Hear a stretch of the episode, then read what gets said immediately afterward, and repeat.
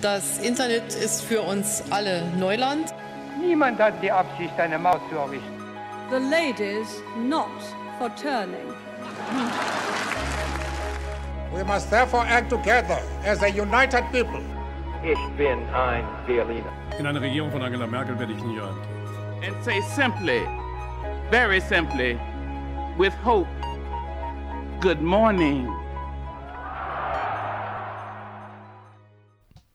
Hallo und herzlich willkommen zur vierten Folge von Politisiert, dem jungen Politik-Podcast mit meiner Mitpodcasterin Samantha Jo Klug. Und dem bezaubernden Leonard Wolf. Auch heute haben wir wieder vier Themen mitgebracht. Sam, worüber möchtest du sprechen? Ähm, zuerst wird es ganz kurz um Söder gehen. Und als längeres Thema habe ich dann noch ähm, an, anlässlich des ähm, Referendums in Irland ähm, die Gesetzeslage zu Abtreibungen in Europa mitgebracht. So eine kleine Übersicht sozusagen und dann nochmal speziell auf Deutschland bezogen. Okay, und ich habe als kurzes Thema die Neugründung oder die, ähm, ja, die Neugründung des Innovation Councils äh, in Deutschland von unserer Digitalisierungsstaatsministerin Dorothee Bär und ähm, was das überhaupt soll. Und als großes Thema habe ich den Upload-Filter bzw. das äh, vom Rat der Europäischen Union geforderte Leistungsschutzrecht bzw. allgemein die Neuerungen im Bereich Urheberrechts mitgebracht und weshalb man das Ganze vielleicht etwas kritisch sehen kann. Aber dann äh, beginn du doch mal als erstes mit Markus Söder.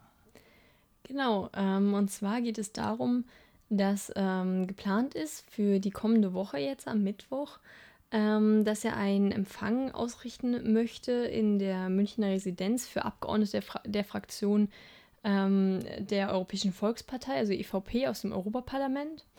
Und ähm, dafür wurde er scharf kritisiert aus Reihen der Opposition. Also so ähm, spricht sich vor allem, also hat der SPD-Fraktionschef Markus Rinderspracher, äh, Rinderspacher ähm, ein Schreiben verfasst, in dem er ihnen eben vorwirft, dass ähm, das eigentlich verfassungswidrig sei, da es gegen das Neutralitätsgebot verstoße, ähm, da ja auch Wahlkampf, ähm, ein kürzer anstehender Wahlkampf in Bayern und der Europawahlkampf anstehen und ähm, das somit nicht erlaubt sei, denn das Bundesverfassungsgericht hatte erst im Februar geurteilt, dass eben Amtsträger, wie eben der Markus Söder als Ministerpräsident, ähm, sich in solchen Zeiten, also sich generell parteipolitisch zwar engagieren dürfen, allerdings ähm, nicht die staatliche Infrastruktur dafür nutzen dürfen. Und das würde er tun in, diesen, in dieser Situation. Und ähm, auf diese Vorwürfe sagt, sprach er davon, dass es zum Gebot der Höflichkeit auf dem internationalen Parkett ähm, gehöre und dass es äh, darum die Vorwürfe für aus der Luft gegriffen hielt. Ähm, und außerdem stand er auch kurz davor noch ähm, in Kritik, weil er mit einem Privatjet nach Rom gefahren ist. Also sie haben ein Privatjet gechartert. Davon wurde er, ähm, das fand ich auch ganz witzig, von dem grünen Landesfraktionschef Ludwig Hartmann als Prinz Protz Bayerns bezeichnet.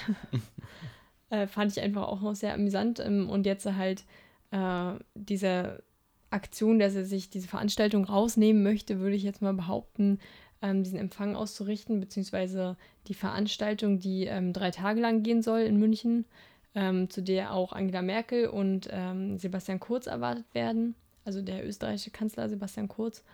Und ähm, was eigentlich zur aktuellen Zeit ähm, meiner Meinung nach nicht unbedingt in Bayern stattfinden müsste, woran man aber auch wieder sieht, dass eben bei ähm, der starken Vormachtstellung der CSU in Bayern anscheinend man sich einiges erlauben kann als Vorsitzender der CSU-Fraktionspartei in Bayern. Ja, also tatsächlich ist ja dieses Neutralitätsgebot, ähm, das es da gibt, ähm, also ich, ich habe mich damit immer wieder so im Bereich von politischer Kommunikation beschäftigt und da ist das tatsächlich ja auch immer wieder sehr schwierig, so wie, wie geht man mit Äußerungen, also teilweise parteipolitischen Äußerungen von beispielsweise Ministerpräsidentinnen und Ministerpräsidenten um, aber ich finde hier in dem Fall ist das tatsächlich wesentlich äh, klarer gelagert, also wenn da tatsächlich äh, quasi eine, eine Veranstaltungslocation äh, genutzt wird, die irgendwie von den äh, bayerischen Steuerzahlerinnen und Steuerzahlern irgendwie finanziert wird, dann ist das ich finde das schon tatsächlich sehr fragwürdig. Ja, für mich, ähm, also klar, natürlich, wir sind keine Juristen, ne? man kann das wahrscheinlich nicht so beurteilen, aber auf den ersten Blick so für Laien, finde ich, sieht es auch ziemlich eindeutig aus, dass man dagegen verstößt. Ja. Aber äh, mehr als diese Kritik, die ich jetzt aus der reinen Opposition gehört habe, habe ich auch noch nicht lesen können. Also, dass wirklich jemand versucht, da auch gegen vorzugehen. Und ich kann mir auch nicht vorstellen, wenn es eine solch große Veranstaltung ist, dass jetzt so kurzfristig dann noch was passieren würde. Ja, dass es im Nachhinein vielleicht gerügt wird, aber äh, doch eigentlich sehr fragwürdig ähm, im Zuge des anstehenden Wahlkampfes ja auch. Aber gut, das ist halt die CSU in Bayern.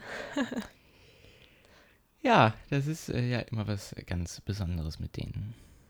Genau, und weil ich jetzt ein sehr kurzes Thema extra gewählt habe, vielleicht auch nochmal, weil ich es sehr witzig fand, dass ähm, im, im Eifelzoo in Lünebach sind äh, angeblich, war das erst die Angst sehr groß, dass mehrere Wildtiere entflohen seien.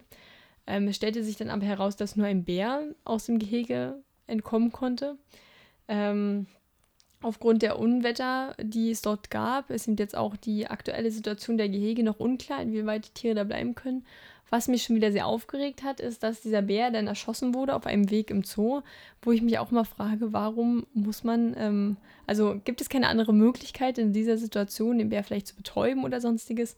Da wurde der Bär wieder erschossen. Das hat mich ja auch an den ähm, Bären in, in Bayern, glaube ich, war, dass der damals entflohen ist, erinnert. Ja, das fand ich dann erst eine, eine erst sehr amüsante Nachricht, dass Tiere vielleicht entflohen sind und dann doch mit einem sehr traurigen Ende, wie immer. Wie so oft leider. Ja, ich fand es auch ganz faszinierend, äh, dass ja die, diese anderen äh, Tiere, ich glaube, es waren unter anderem Tiger oder so, ja. äh, dass man dann doch feststellen musste, dass die doch in ihren Gehegen sind, nachdem man erst davon ausgegangen war, dass sie, dass sie entflohen seien. Und erst eine Drohne irgendwie, mit der sie dann über den Zoo geflogen sind, geholfen hat, das festzustellen. Genau, also sie haben sich wohl versteckt in ihrem Gehege und die Drohne hat sie dann aufgespürt, ja. ja. doch auch eigentlich erstaunlich, dass man dafür eine Drohne braucht, um sie aufzuspüren. Aber die gute Nachricht ist ja, dass alle in Sicherheit sind und es bis auf den Bären allen anderen Tieren mittlerweile wieder besser geht. Ja. Jetzt ein etwas politischeres Thema wieder. Und zwar hat sich am 16.05. im Bundeskanzleramt der Innovation Council zum ersten Mal konstituiert und hat sich zu seiner konstituierenden Sitzung zusammengefunden. Und das Ganze wird angeleitet von der Beauftragten der Bundesregierung für Digitalisierung, Staatsministerin Dorothee Beer. Und die kommt ähm, zusammen mit Wirtschaftsvertreterinnen und Vertretern äh, da zusammen. Mindestens, ich glaube, einmal im halben Jahr ist äh, da angesetzt und möchte über, wie es in der Pressemitteilung der Bundesregierung heißt, ähm, frühzeitig neue Herausforderungen der Digitalisierung äh, sprechen und Anregungen aus dem Startup- und Wirtschaftsbereich ungefiltert in die Politik bringen. Und wenn man sich dann diese Liste anschaut, wer darin alles so vertreten ist, wie gesagt, Dorothee Bär als Digitalstaatsministerin, Frank Thelen als ähm, Gründer, CEO und Löwe in der Höhle der Löwen, ähm, aber auch Vertreterin beispielsweise von Zalando, der Deutschen Telekom, Haber Digital oder ähm, auch der Deutschen Bahn, dann bin ich so ein bisschen, naja, unglücklich mit dieser Situation, würde ich sagen, weil ich also grundsätzlich verstehe ich schon auch das Interesse der Politik, sich mit Menschen auseinanderzusetzen, die Ahnung in der Materie Digitalisierung haben. Gerade im Bereich, äh, also gerade in der Politik ist das ja tatsächlich auch immer ähm, schwierig, da auf ganz neue aktuelle Entwicklungen gegebenenfalls zu reagieren, was, was äh, Digitalisierung und den digitalen Fortschritt angeht. Ähm, aber trotzdem frage ich mich so ein bisschen, also ja, es geht hier um Innovation und Innovation wird hier natürlich wie so häufig in einem wirtschaftlichen Sinne verstanden, aber trotzdem sind das ja auch konkrete gesellschaftliche Herausforderungen, mit denen sich hier, ähm, mit denen sich hier beschäftigt wird. Und die Frage ist, weshalb sitzen dann da wieder nur irgendwie CEOs von, von großen Wirtschaftsunternehmen oder Wirtschaftsverbänden ähm, drin und keine Personen aus der Zivilgesellschaft, keine Personen, die äh, irgendwie auch ja, zivil, zivilgesellschaftlichere Positionen vertreten kann und äh, weshalb wird das wieder einmal so sehr ausgeklammert? Ja, also ähm, die Frage ist halt auch, ist das Ziel dieses äh, Councils auch nur darüber zu sprechen, wie ähm, dann die Arbeitswelt, also wie da die Digitalisierung was für Folgen hat oder? Also ich bin mir auch nicht hundertprozentig sicher, wenn ich äh, mir diese Pressemitteilung anschaue, die ist auch relativ kurz, da wird sowas angesprochen wie künstliche Intelligenz, 3D-Druck, Blockchain und das war's. Ähm, genau, ich, also das sind ja tatsächlich auch eher ähm, Buzzwords, äh, die, die da irgendwie aufgezählt werden. Ähm, genau, also ich bin mir auch gar nicht hundertprozentig sicher, was denn da tatsächlich inhaltlich äh, geschehen soll. Weil das sind ja dann doch ähm, tatsächlich auch drei Sachen, die gerade die Zivilgesellschaft auch ähm, stark betreffen werden. Und ähm, ich habe deswegen gefragt, weil selbst wenn man sich nur auf die Arbeitswelt beziehen würde, wäre es ja trotzdem sinnvoll, auch Arbeitnehmervertreter zum Vollkommen Beispiel dort richtig. zu haben. Also selbst wenn man nur diesen wirtschaftlichen Aspekt ähm, haben wollen würde. Und da zeigt sich halt auch wieder, ne, wie da der, so der Umgang ist miteinander und wie man als Ansprechpartner sieht. Ja, Also schade eigentlich, dass man das Potenzial nicht nutzt und ähm, ja, mehr Leute zusammenkommen lässt. vollkommen richtig. Äh, vermutlich wieder eine der ähm, vertanen Chancen, die es da vielleicht gegeben hätte. Ähm, sollen diese Sitzungen dann ähm, öffentlich stattfinden oder wie ich annehme nicht? Also das geht hier nicht so richtig draus hervor aus dieser Pressemitteilung, aber auch den begleitenden Presseartikeln, ob äh, diese Sitzungen öffentlich stattfinden sollen. Es gibt lediglich hier so ein paar Rahmenbedingungen genannt, wie dass es irgendwie mindestens zweimal jährlich sein soll und dass sie auch externe Gäste einladen, um neue Impulse zu erhalten. Aber wenn ich ehrlich bin, dann sehe ich keinen Grund dafür, weshalb das nicht öffentlich sein sollte. Und man könnte natürlich jetzt auch im Nachgang dieser ersten anscheinend konstituierenden Sitzung das Ganze mal per Informationsfreiheitsgesetz anfragen. Vielleicht tue ich das direkt mal im Anschluss an unsere, Aufnahme tatsächlich auch. Und dann werden wir sehen, vielleicht ähm, kriegt man darüber ein wenig was heraus. Dann warten wir auf Ergebnisse sozusagen. Genau. Sehr schön. Dann kommen wir jetzt zu unserer Kategorie Was steckt dahinter? Sam, du hast dich mit Irland und den aktuellen Abtreibungsgesetzen beschäftigt. Genau. Ähm, zuerst zu Irland. Ähm, dort gab es ein Referendum in der vergangenen Woche darüber, ob der achte Zusatz der Verfassung gestrichen werden soll, der ähm, Abtreibungen verbietet. Ähm, den gibt es seit ähm, 1983. Und ähm, aufgrund dessen, also angestoßen wurde das Ganze eigentlich dadurch, dass ähm, das Center for Reproductive Rights ähm, vor dem UN-Menschenrechts, von der UN-Menschenrechtskommission klagte 2016 ähm, und dann Recht bekam, dass die bisherigen Abtreibungsrechte in Irland den internationalen UN-Pakt über, über Menschenrechte breche. Und dementsprechend empfahl die ähm, Vereinten Nationen auch eine Liberalisierung. Und der neue Premierminister Leo Varadkar ähm, hat sich eben anschließend dafür stark gemacht, eben dieses Referendum zu machen und, ein, äh, und infolgedessen dann ein neues Gesetz zu beschließen.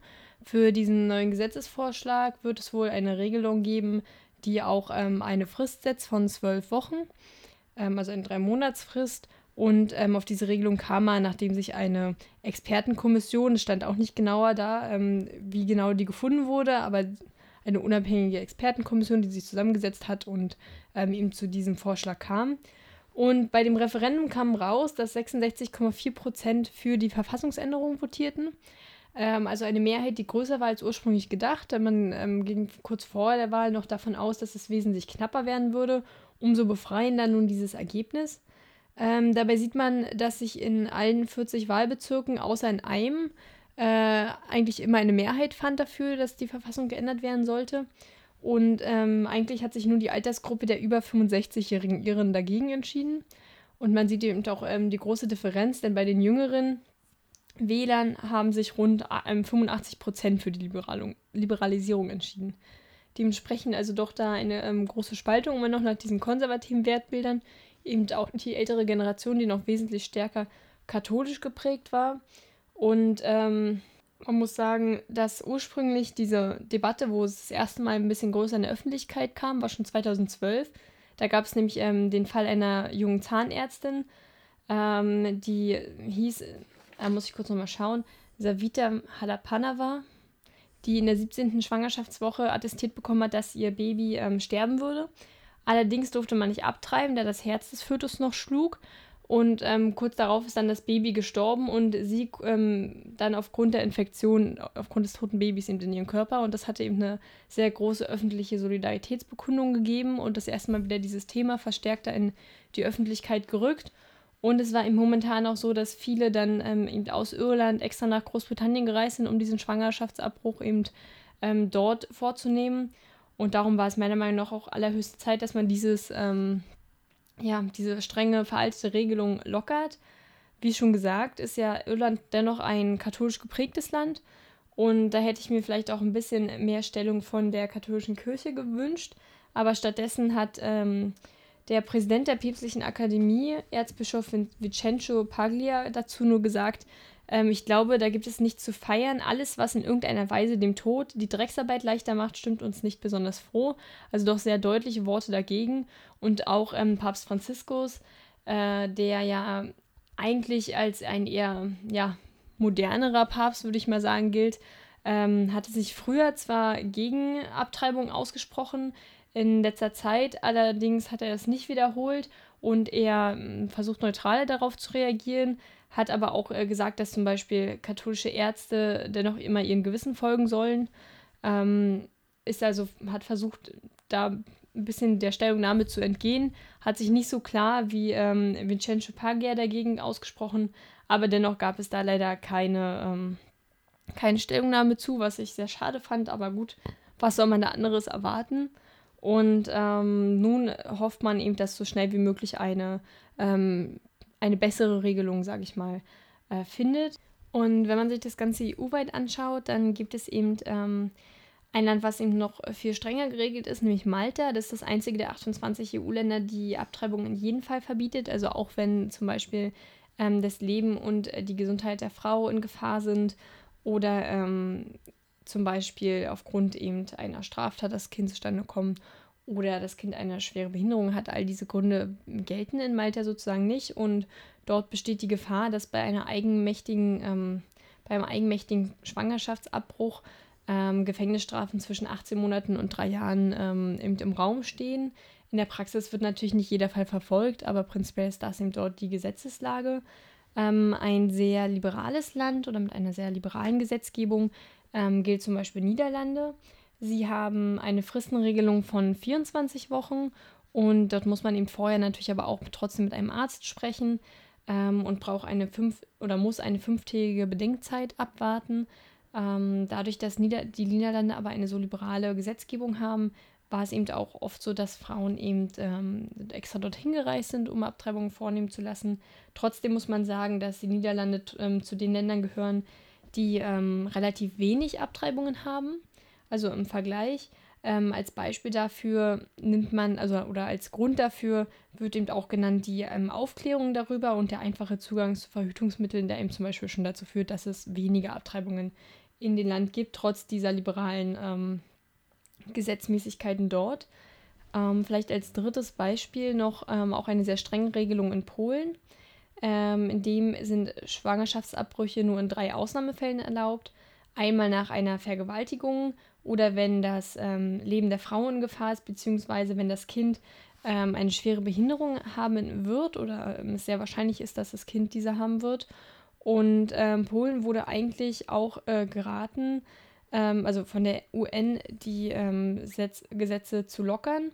Äh, allerdings sieht man gerade eher gegenteilige Bestrebungen. Also zum Beispiel gibt es auch Teile der rechtskonservativen Regierungspartei, der Peace-Partei, die ähm, dafür sind, Abtreibungen komplett zu verbieten. Ähm, in Deutschland hat man eher eine mittlere Regelung, würde ich sagen. Also so gilt hier auch eine Fristenregelung von zwölf, also bis zur zwölften Schwangerschaftswoche und man muss sich ähm, beraten lassen ähm, von einer staatlich ähm, lizenzierten Kon also Schwangerschaftskonfliktberatung und muss dann auch nochmal drei Tage warten bis zu dem Zeitpunkt, äh, an dem man dann die Abtreibung vornehmen kann. Ähm, anschließend, also nach dieser zwölften Schwangerschaftswoche, ist eben auch nur noch möglich, wenn man eben, ähm, wenn das Leben der Mutter zum Beispiel in Gefahr ist oder das Kind eine schwere Behinderung haben ähm, wird oder sehr wahrscheinlich ist, dass sie die haben wird.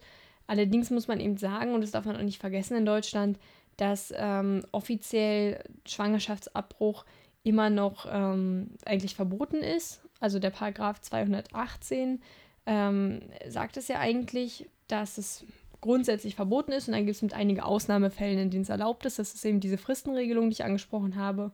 Und später eben noch unter gewissen Voraussetzungen. Ähm, wie das Ganze zustande kam, da muss man auch, man vergisst immer, weil man ja sagt, es ist in Deutschland eben doch sehr lange, also bis ähm, bis 1974 eigentlich ähm, unter Strafe stand. In der DDR war das damals anders geregelt. Also eigentlich war es so, dass bei der Wiedervereinigung dann ähm, die Frauen aus der DDR dort ein Stück ihrer, ihrer Freiheit, würde ich es mal bezeichnen, aufgeben mussten und dafür ähm, diese Regelung eben dann ähm, ja teils übernommen wurde, also durch diese Fristenregelung, die eben auch vorher galt. Und ähm, das kam eigentlich im Zuge dessen, ist vielleicht auch für die, äh, gerade für die jüngeren Hörerinnen, haha, ähm, es kam dann im Zuge dessen, dass äh, also die Debatte auf ähm, 74, dass eben im Sommer 71 es eine Unterschriftensammlung gab, von Alice Schwarzer initiiert, ähm, zum Thema Ich habe abgetrieben, also dass sich dort über 370 Frauen gefunden haben, die eben ähm, gesagt haben, öffentlich habe abgetrieben, um das Thema eben in der Öffentlichkeit zu bringen, die dann halt entweder illegal oder im Ausland abgetrieben haben. Ähm, da haben auch Frauen unterschrieben, die selbst eigentlich nicht abgetrieben haben, aber sich eben solidarisieren wollten und das Thema in die Öffentlichkeit bringen. Und äh, der Teilerfolg war dann eben 1974, als man ähm, diese Ausnahmeregelung fand. Was aktuell bei uns äh, in der Debatte steht und auch sehr prominent im letzten Jahr diskutiert worden ist, ist der pa ähm, Zusatzparagraf 219a, ähm, nachdem es verboten ist, Werbung für Schwangerschaftsabbrüche zu machen. Das Problem dabei ist, dass eben auch jegliche Information darüber ähm, als Werbe, also als Werbung gilt.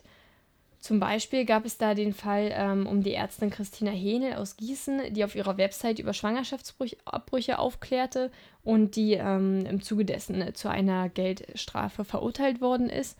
Und jetzt gibt es halt Bestrebungen, diesen Paragraphen abzu, ähm, abzuschaffen. Die CDU stellt sich da aber nach wie vor noch quer, obwohl man sagen muss, dass es auch momentan so ist, dass, äh, wenn man diesen Paragraph abschaffen würde, eine Werbung darüber tatsächlich trotz anderer Verordnungen auch nicht möglich wäre.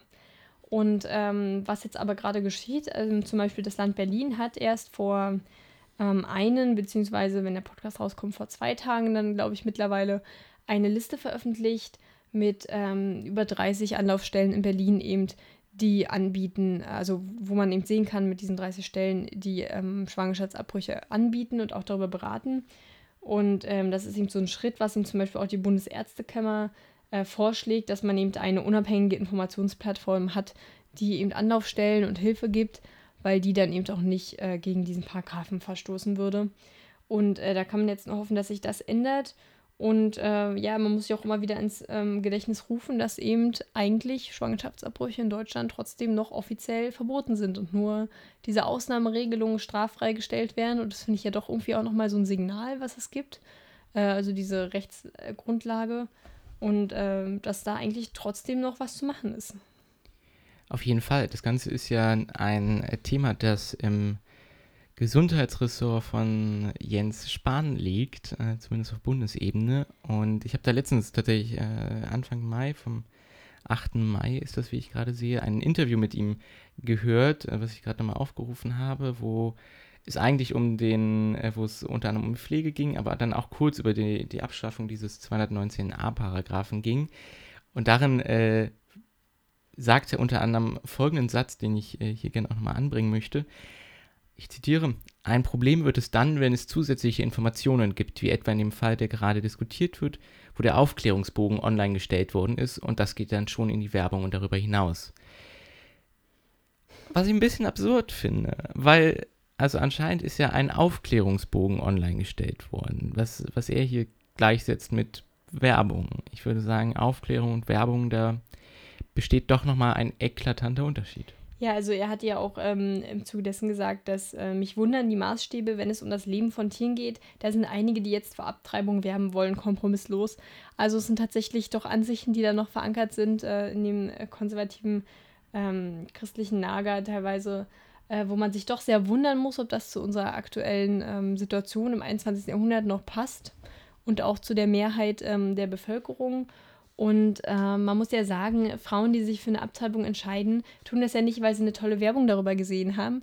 Und ähm, natürlich ist, also man muss sich natürlich darüber bewusst sein, was das äh, für einen bedeutet und was es langfristig vielleicht auch für Folgen haben könnte. Darum muss man ja in diesem Beratungsgespräch teilnehmen, was ich auch gut finde. Aber es sollte doch prinzipiell die Möglichkeit ähm, geben, für jede Frau selbst das zu entscheiden, ob man eben ein Kind austragen möchte oder nicht und auch kann. Ähm, und dementsprechend äh, ist es doch eher bedenklich, dass eben so eine Ansichten auch noch äh, in der Regierungsreihe vertreten werden und geäußert werden auch so. da kann man dann aber auch ganz froh sein, dass äh, tatsächlich dieses Thema ja nicht nur bei ihm beheimatet ist, beziehungsweise dass er zumindest da auch noch in Abstimmung mit anderen äh, Kolleginnen aus der Regierung äh, sich befindet. So ist er zum Beispiel im Gespräch mit Katharina Barley oder auch Franziska Giffey, wo ich zumindest hoffe, dass die beiden dann äh, noch einen etwas positiven Einfluss auf die Debatte haben und nicht nur Jens Spahn da das, äh, die, diese Debatte prägen kann. Ja, vor allem kann man da auch nur hoffen, dass die SPD sich da ähm, durchsetzt, was ja in der letzten Zeit eher nicht so der Fall war und in der letzten Regierung, aber dass sie sich äh, dort den Mut haben, ähm, ähnlich wie bei ähm, der Gleichstellung der ähm, Ehe zwischen Homosexuellen sich durchzusetzen. Ähm, ich glaube, das würde von der Öffentlichkeit auch begrüßt werden, also zumindest gegen diesen Paragraphen 219a ähm, dort eine Streichung zu beantragen, was ja auch schon Berlin im Bundesrat äh, eingebracht hat. Ähm, ja, und dort, dort den stärkeren Koalitionspartner darstellt und so vielleicht doch es Besserungen gibt, äh, was natürlich aber den konservativen Wählerlager gar nicht gefallen wird, nehme ich an. Wahrscheinlich nicht. Aber vielleicht muss das konservative Wählerlager auch einfach damit mal leben können. Bin ich absolut äh, einer Meinung mit dir, Leo. Sehr schön, das freut mich. So, dann jetzt zu deinem Thema. Genau, ich möchte gern über eine Entscheidung des Rates der Europäischen Union äh, sprechen in Bezug auf das Thema Urheberrecht beziehungsweise den ganzen Kontext darum um Upload-Filter und Leistungsschutzrecht. Wichtig beim Rat der Europäischen Union, dass man den nicht verwechseln sollte mit dem Europäischen Rat oder dem Europarat. Und zwar ist es im Rat der Europäischen Union so, dass quasi da Ministerinnen und Minister aus jedem EU-Land sitzen, je nach dem behandelten Politikbereich und äh, er damit so ein bisschen die äh, Regierungen der EU-Mitgliedstaaten repräsentiert und äh, deshalb als äh, Staatenkammer der EU bezeichnet werden kann und damit so ein bisschen vergleichbar ist mit dem Bundesrat äh, in Deutschland. Und da haben sie äh, sich gemeinsam am 25.05. Äh, zu einer gemeinsamen Position in Bezug auf das Urheberrecht beschlossen. Dazu gibt es einiges an Kritik, gerade aus äh, zivilgesellschaftlichen und netzpolitischen äh, Reihen und Positionen. Ganz weit äh, vorne ist da immer Julia Reda, die Piratenabgeordnete im Europäischen Parlament, die äh, Teil der Grünen-Fraktion ist. Und zwar äh, worum es bei dieser Position geht, ähm, das ist so ein bisschen äh, das, das Ende eines mehrjährigen Prozesses für ein zukunftsfähiges Urheberrecht oder so ist zumindest eigentlich das Ziel. Und ähm, es soll vor allen Dingen ein einheitliches, äh, ein, einen einheitlichen digitalen Binnenmarkt äh, ermöglichen. Und es ist allerdings so, dass in diesen Vorschlägen zur Reform, die jetzt äh, der Rat der Europäischen Union da unter anderem beschlossen hat, zwei Vorschläge enthalten sind, die zumindest von Kritikern, äh, den, den von Kritikern vorgeworfen wird, dass sie negative Auswirkungen auf freie Entfaltungsmöglichkeiten im Netz haben könnten. Und zwar zum einen der Upload-Filter. Das ist, ähm, oder das, das bezeichnet quasi das Phänomen, dass ähm, wenn wir so eine Internetplattform sehen, also beispielsweise YouTube als ganz klassisches Beispiel, dass die in Zukunft jeden Upload, bevor er quasi online gestellt wird, auf Urheberrechtsverletzungen äh, prüfen sollen und damit gegebenenfalls äh, dann Urheberrechtsverletzungen verhindern sollen. Und das ähm, ist natürlich so, dass bei solch großen Plattformen wie YouTube äh, das häufig dann über automatisierte Systeme stattfindet. Doch äh, diese automatisierten Systeme und diese Algorithmen, die dahinter stecken, die werden immer wieder mal auch bisher schon für drastische Fehlentscheidungen verantwortlich gemacht. Zum Beispiel, wenn man sich so ein bisschen anschaut, was denn Algorithmen bisher bei YouTube entschieden haben, was äh, Urheberrechtsverletzungen sein sollen, dann gibt es da beispielsweise eine Vorlesung eines Professors der Harvard Law School, äh, dessen aufgezeichnete Vorlesung von YouTube entfernt wurde, weil angeblich äh, dieser Urheberrechtsfilter der Urheberrechtsverletzung festgestellt haben sollte. Und klar, dieser Professor hat zur Illustration kurze Ausschnitte von Popsongs abgespielt, um über Urheberrechtsverletzung zu sprechen, aber ähm, da das Ganze zur Verwendung in einem Bildungskontext war, ist das natürlich legal gewesen und ähm, ein, ein Professor der Harvard Law School wird sich wahrscheinlich auch mit dieser Materie auskennen. Und da sehen wir zum Beispiel, dass eben gerade diese Filter ähm, der Schwierigkeiten haben, natürlich auch den Kontext zu erkennen. Beziehungsweise ist das natürlich für, für Algorithmen insgesamt eher schwierig, da das sich ja schwer vorausplanen lässt. Und da, ähm, genau, solche Filter dann beispielsweise darauf basieren, dass sie sich die, die Audiowellen anschauen und gucken, ob da das äh, in einem Abgleich mit einer Datenbank irgendwelche Urheberrechtsverletzungen auftauchen, kann das halt zu solchen Falschentscheidungen führen. Und das ist auch nur ein Beispiel. Und es gibt da diverse. Und deshalb sehen Kritikerinnen und Kritiker bei, in, in diesen Upload-Filtern so ein bisschen ähm, eine, eine drastische Fehlentscheidung, die da in Bezug äh, auf, auf äh, gerade freie Entfaltungsmöglichkeiten im Netz getroffen wird. Genau, und der zweite Bestandteil dieser äh, Position des äh, Rates der Europäischen Union ist ein Leistungsschutzrecht. Und das Leistungsschutzrecht, das ist, ähm, um das kurz zu skizzieren, äh, sieht das vor, dass Verlegerinnen und Verleger auch es untersagen dürfen, dass lediglich kurze Schnipsel, beispielsweise aus Texten von ihnen oder so, ähm, zitiert und veröffentlicht werden können. Weshalb ist das ähm, ein Problem? Also gerade im, im, deutschen Kontext hat sich da, äh, haben sich die Verlegerinnen und Verleger rund um Axel Springer ähm, stark mit Google angelegt. Denn es gibt ja diesen Dienst Google News, bei dem unter anderem äh, Google quasi ja, Nachrichtenseiten durchsuchbar macht und dann kann man halt ein Stichwort eingeben und dann zeigt es einem, äh, mögliche Artikel dazu an. Und da wird einem halt nicht nur der Titel angezeigt dieses Artikels, sondern gleichzeitig auch so ein äh, kleiner Ausschnitt quasi, wie der, wie der Teaser, den man ja auch häufig sieht. Und äh, das findet, das fand damals quasi, fanden die Verlegerinnen und Verleger das doof und wollten das unterbinden, dass Google das darf. Und deshalb gibt es in Deutschland dieses Leistungsschutzrecht was aber auch tatsächlich nur so mäßig gut funktioniert. Das Bundesjustizministerium hatte eigentlich vor, das mal äh, zu evaluieren und macht das jetzt seit einiger Zeit doch nicht. Ähm, und das hat, birgt halt aber die Schwierigkeit, dass man beispielsweise nicht weiß, wie viel darf man denn jetzt aus so einem Text zitieren. Und ist beispielsweise, wenn man jetzt einen Blogpost schreibt und darin äh, einen anderen Artikel verlinkt und das vielleicht auch tut, indem man den äh, Titel solch eines äh, verlinkten Artikels nennt, ist da vielleicht bereits schon eine Schöpfungshöhe erreicht, die, die ein, ein Urheberrecht zulässt, sodass ähm, das auch schon nicht mehr möglich wäre. Und damit gibt es zumindest ähm, äh, die Position, dass solch ein Leistungsschutzrecht quasi einer ähm, Linksteuer schon äh, gleicht. So, ja, ähm. generell auch für journalistische Tätigkeiten, wenn man jetzt äh, eben nicht eine große Firma besitzt oder ein großer Verlag ist, ähm, der sich das leisten kann, ähm, dann nicht mal Menschen zitieren zu dürfen in dem, was sie ähm, veröffentlicht haben, ist ja schon auch sehr schwierig, dann journalistische Arbeit zu tätigen. Vollkommen richtig. Und das ist auch äh, beispielsweise einer der Gründe, weshalb die Wikipedia bzw. Wikimedia Foundation dahinter äh, sich gerade stark gegen dieses Leistungsschutzrecht und auch gegen die Uploadfilter ähm, stark macht, denn auch da haben wir es bei Wikipedia mit einem, naja, mit einem, mit bis zu 1000 Nutzereingriffen an einem normalen Tag pro Minute zu tun. Und theoretisch könnte man da auch von einem Upload sprechen, weil natürlich Nutzerinnen und Nutzer quasi Texte einfügen, Texte bearbeiten. Und grundsätzlich müsste es dann irgendwie gegeben sein, dass die Nutzerinnen und Nutzer tatsächlich äh, aufzeigen dass, äh, oder beweisen müssen, dass das, was sie auf die Plattform stellen, legal ist. Und das führe aber natürlich dazu, dass weniger Inhalte hochgeladen werden und weniger Wissen verfügbar gemacht wird. Und das ist einer dieser Gründe, weshalb äh, Kritikerinnen und Kritiker in solchen Upload-Filtern, aber auch in dem Leistungsschutzrecht gerade äh, tatsächlich massive Einschränkungen für das äh, freie Wissen im Netz auch sehen. Ja, also ähm, vielleicht noch kurz zu dem Leistungsschutzrecht, bevor ich was zu den Upload-Filtern frage und ähm, auch dazu sage.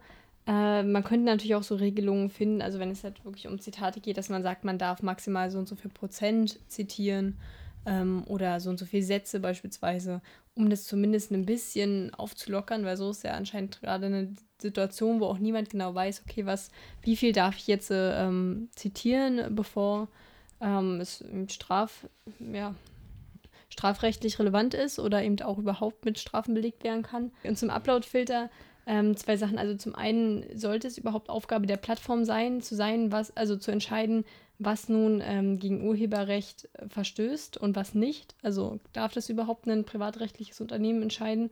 Und ähm, dann die Frage, die sich auch für mich stellt, was ist denn, wenn die Plattform etwas eben nicht erkennt, was aber eigentlich äh, gegen dieses Urheberrecht verstößt? Muss dann die Plattform dafür eine Strafe zahlen, dass sie das nicht getan haben? Oder also auch da finde ich, äh, kann ich mir schwer vorstellen, wie das in der Realität dann aussehen soll.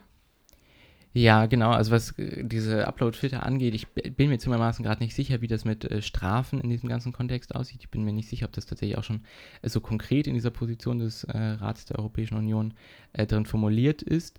Ich vermute, dass man und da bin ich mir jetzt aber zumeist technisch auch gerade nicht hundertprozentig sicher, aber ich gehe davon aus, dass äh, man nicht drum herum kommt, äh, da nicht auch die Plattform irgendwie mit äh, ins Boot zu holen, um nach Urheberrechtsverletzungen zu schauen.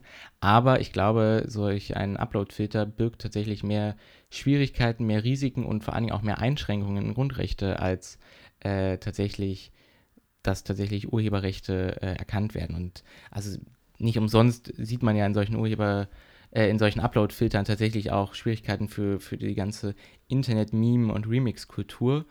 Und ähm, was das Leistungsschutzrecht angeht, genau, da hast du vollkommen recht, das ist gerade noch sehr, sehr unklar. Auch gerade diese Formulierungen des Rates sind noch sehr, sehr schwammig und sind vor allen Dingen so ausgelegt, dass eigentlich jedes ähm, Mitgliedsland quasi selber das nochmal konkret äh, sich um die Umsetzung kümmern kann. Was natürlich aber dann dafür sorgt, dass eben gerade nicht, was ja eigentlich das Ziel war, der, der digitale Binnenmarkt in der EU quasi äh, vereinheitlicht wird, sondern dass auch wieder trotzdem die einzelnen Länder da verantwortlich für sind und wir dann dementsprechend am Ende 28 unterschiedliche Leistungsschutzrechtsumsetzungen haben werden. Und ähm, tatsächlich ist es so, dass was beide Themen angeht, eigentlich in Deutschland, äh, also die Vertreterinnen und Vertreter Deutschlands im, im Rat, dagegen gestimmt haben, was auch ähm, gut ist. Die, die Unionsparteien und die SPD haben sich in ihrem Koalitionsvertrag auch äh, das bereits so formuliert gehabt, dass sie äh, Verpflichtungen zur Filterung aller Inhalte unverhältnismäßig finden. Ähm, und zuletzt haben in der gemeinsamen Erklärung auch äh, EU-Abgeordnete von SPD, Grünen, FDP und der Linkspartei die Bundesregierung dazu aufgerufen, tatsächlich bei dieser, bei dieser Entscheidung auch zu bleiben. Ähm, allerdings ist es jetzt beispielsweise so, dass der Chefverhandler im EU-Parlament, was diese Urheberrechtsreform angeht, das ist Axel Voss, ein äh, Unionskollege von Dorothee Bär, und der ist beispielsweise ähm, gar nicht so sehr ein Kritiker von dem Leistungsschutzrecht. Also der hat beispielsweise äh, in einem Interview mit golem.de äh, gesagt, ich zitiere, das Leistungsschutzrecht ist vielleicht nicht die beste Idee, aber es ist, glaube ich, die einzige, die wir bislang auf dem Tisch liegen haben, um hier irgendwie was zu verbessern. Zitat Ende. Und ich glaube, das ist eine sehr gefährliche Denke, weil sie halt die ganzen, äh, die ganze berechtigte Kritik daran auch einfach vollkommen unter den Tisch fallen lässt. Ja, also ähm, ich finde, da sieht man auch wieder so, dass eben in diesem ganzen Bereich äh, einfach mal noch sehr hinterherhinkt und noch keine Lösungen wirklich gefunden hat. Denn wie er sagt, also natürlich ist es ein Problem, dass man es einschränken muss, wie viel darf man äh, nutzen, eben, damit eben auch die Leute, die sowas veröffentlichen, also Autorinnen und Autorinnen, ähm, trotzdem halt finanziell überleben können und da auch natürlich gewürdigt werden. Ähm, und gleichzeitig eben solche Sachen wie Journalismus ähm, und auch Blogs einfach äh, nicht komplett eingeschränkt werden. Äh, da hat man es eben noch nicht geschafft, Regelungen zu finden, weil man sich da auch viel zu spät mit beschäftigt hat. Und noch extremer, finde ich ja, sieht man das bei dem, bei der Diskussion jetzt um die Upload-Filter. Also tatsächlich bei ähm, Phänomenen, die äh, sich nochmal spezieller auf Plattformen beziehen, wo eben jeder eben auch was hochladen kann. Ähm, dass es da eben ganz schwierig ist, was das Urheberrecht angeht ähm, es aber auch keine Lösung sein kann, das an die Unternehmen abwäl abwälzen zu wollen. Ähnlich war ja auch die Debatte um Facebook, dass Facebook prüfen soll, welche, ähm, welche Uploads gegen Recht verstoßen und welche nicht. Und ich glaube, das ist halt einfach keine adäquate Lösung. Ja. Ja, und vollkommen äh, richtig ist auch, dass ähm, also dieser ganze Prozess, der jetzt stattfindet, dazu noch, also wie gesagt, gerade ist das äh, ist die Position des äh, Rates der Europäischen Union, äh, also quasi festgelegt worden. Jetzt ist quasi das letzte Gremium, das sich damit noch beschäftigt, das EU-Parlament. Und ähm, da, die müssen sich jetzt also quasi entscheiden, ob sie die Vorschläge übernehmen oder nicht. Und wenn da jetzt einer der Hauptverhandlungsführer, also äh, Axel Voss, äh, das, das befürwortet, so, dann kann es tatsächlich schwierig werden, dass auch das EU-Parlament daran noch ähm, tatsächlich was ändert. Und es ist tatsächlich gerade sehr in der Schwebe, wie das weitergeht ähm, und ob das noch gut ausgeht. Der nächste Schritt sind ähm, Verhandlungen unter Ausschluss der Öffentlichkeit in einem sogenannten Trilog. Ähm, wo also, ich glaube, das EU-Parlament, die EU-Kommission und der Rat der Europäischen Union zusammenkommen und hinter verschlossenen Türen weitere, das weitere Vorgehen da diskutieren. Ähm, und das, genau, also auch da kann man sehen, dass in diesem ganzen Prozess äh, dieser Trilog beispielsweise als vollkommen zu Recht intransparent äh, kritisiert wird und ja, ich mir auch gar nicht sicher bin, ob das nicht auch noch zur Folge haben kann, dass äh, irgendwie diese EU, die ja tatsächlich auch bei, bei einigen Bürgerinnen und Bürgern schon äh, nicht so beliebt ist, auch nicht da wieder so ein, so das zu einer noch mehr EU-Skepsis führen kann, beispielsweise. Ja, durch solche ähm, verschlossene Proz verschlossenen Prozesse fördert man natürlich auch ähm, verstärkt wieder diese, dieses Unverständnis. Also wenn es eben transparent gemacht werden würde, warum man sich an welchem Punkt jetzt für gewisse Entwürfe entscheidet, ähm, wäre es natürlich auch viel leichter in der öffentlichen Debatte danach zu vollziehen, als ähm, wir sehen, dort schließt sich ein Gremium hinter verschlossenen Türen zusammen und ähm, am Ende kommt der Vorschlag raus und man hat über eigentlich überhaupt gar nicht, äh, okay, welche Alternativen sind sie denn durchgegangen? An welchen Punkten hat man sich denn warum für etwas, also gegen etwas und für etwas entschieden? Und ähm, das ist natürlich dann wieder schade, dass sowas äh, auf diese Art und Weise geschieht. Ja, vollkommen richtig. Was auch schade ist, dass wir am Ende unseres Podcasts sind. Ja, wir sind schon wieder durch für diese Woche. Und äh, wollen wir nochmal kurz zusammenfassen, worüber wir so gesprochen haben? Äh, ja, natürlich gerne. Du hast als erstes über unseren Lieblingsfreund aus Bayern, Markus Söder, gesprochen, der äh, bald vorhat, in seiner Münchner Re Residenz die Europäische Volkspartei und einige andere Vertreterinnen und Vertreter aus Politik äh, einzuladen und das Ganze wahrscheinlich auf äh, Staatskosten und man sich doch da äh, Gedanken machen kann, wie sieht das eigentlich mit der Neutralität aus und müsste er da als Ministerpräsident des Landes Bayern, des Freistaates Bayern sich nicht eigentlich äh, an andere Regeln und Gesetze halten? Ähm, bei dir ging es zuerst um den Innovation Council ähm, ins Leben gerufen oder und durchgesetzt durch Dorothee Bär und Vertreterinnen, ähm, na, natürlich noch anderen Vertreterinnen aus der Politik und Vertreterinnen aus der Wirtschaft. Äh, was wir vor allem bedauern, dass dort ähm, lediglich Vertreterinnen aus der Wirtschaft und nicht eben ähm, Personen, die ja, zivilgesellschaftliche Interessen vertreten, dort sich äh, einfinden. Und dementsprechend glauben wir auch, da, oder äh, sehen wir die Gefahr, dass dort wieder mal ähm, Vorschläge erarbeitet werden oder vielleicht auch Ergebnisse präsentiert werden, die nicht alle Interessen berücksichtigen und finden das sehr schade. Nicht sehr schade ist es, dass es jetzt in Irland ein Referendum zur Abschaffung des Abtreibungsverbotes gab und das Ganze mit mehr als 60 Prozent tatsächlich auch so durchgekommen ist. Und dann hast du noch einen kleinen Blick darauf geworfen, wie das denn im europäischen Vergleich, aber auch hier in Deutschland aussieht und dass wir hier in Deutschland doch gerade noch mit dem Paragraphen 219a, also dem Werbeverbot für Abtreibungen, gerade eher beschäftigt sind. Genau. Und eigentlich ja auch immer noch einen Paragraph haben, der bei uns äh, Abtreibung auch verbietet und nur unter Ausnahmeregelungen gestattet. Ja. Ähm, genau, und als letztes, ähm, da kann man sich immer noch am besten dran erinnern, haben wir gesprochen über Uploadfilter und, Leist und das Leistungsschutzrecht und ähm, beide eigentlich so ein bisschen kritisiert, ähm, dass es eben auch Entscheidungen sind, die erstens im Sinne des Leistungsschutzrechtes ähm, ja, die Arbeit erschweren würden, also journalistische Arbeit, Blog-Einträge für kleinere Leute gerade. Ähm, und dass der Upload-Filter eben einerseits fehlerhaft ist und Inhalte rausgenommen werden, ähm, die beispielsweise Bildungsinhalte auch vermitteln und es andererseits auch fragwürdig ist, inwiefern Privatunternehmen diese ähm, ja, rechtlichen äh, Prüfungen vornehmen können und sind da, haben darauf dementsprechend auch eher eine kritische Sicht.